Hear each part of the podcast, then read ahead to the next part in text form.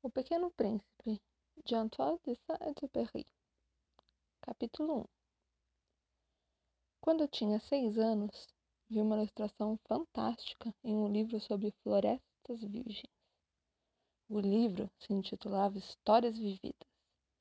A gravura mostrava uma jiboia engolindo um animal. Eis a reprodução do desenho. A cobra toda enrolada no outro animal, com a boca aberta, pronta para devorá-lo. Dizia o livro: Há serpentes que engolem um bicho inteiro sem mastigar. Por isso ficam sem poder se locomover e, portanto, dormem durante seis meses para fazer a digestão. Pensei muito sobre as aventuras na selva e, com lápis de cor, fiz o meu primeiro desenho.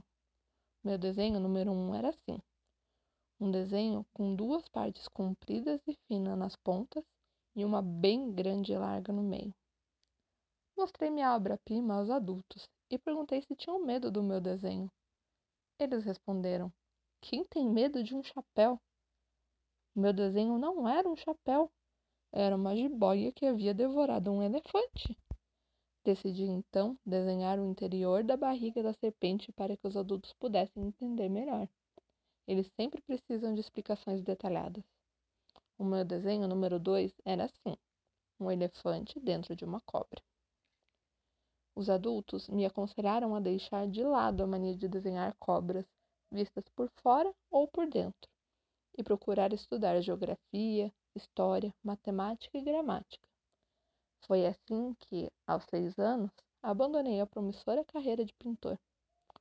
Fui desencorajado pelo fracasso de meu desenho número um e de meu desenho número dois.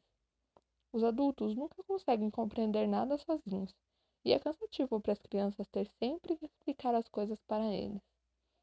Tive que escolher outra profissão e aprendi a pilotar aviões. Voei por todo o mundo e nisso a geografia me foi muito útil.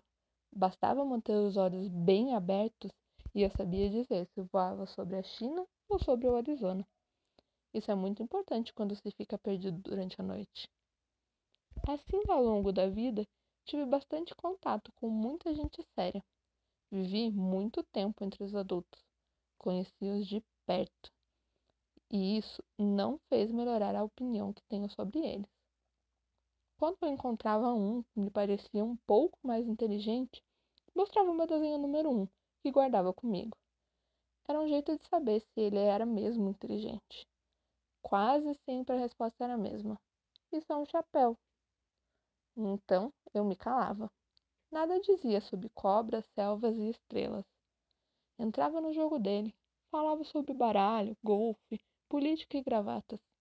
Assim, o adulto ficava contente por ter conhecido um homem tão sensato.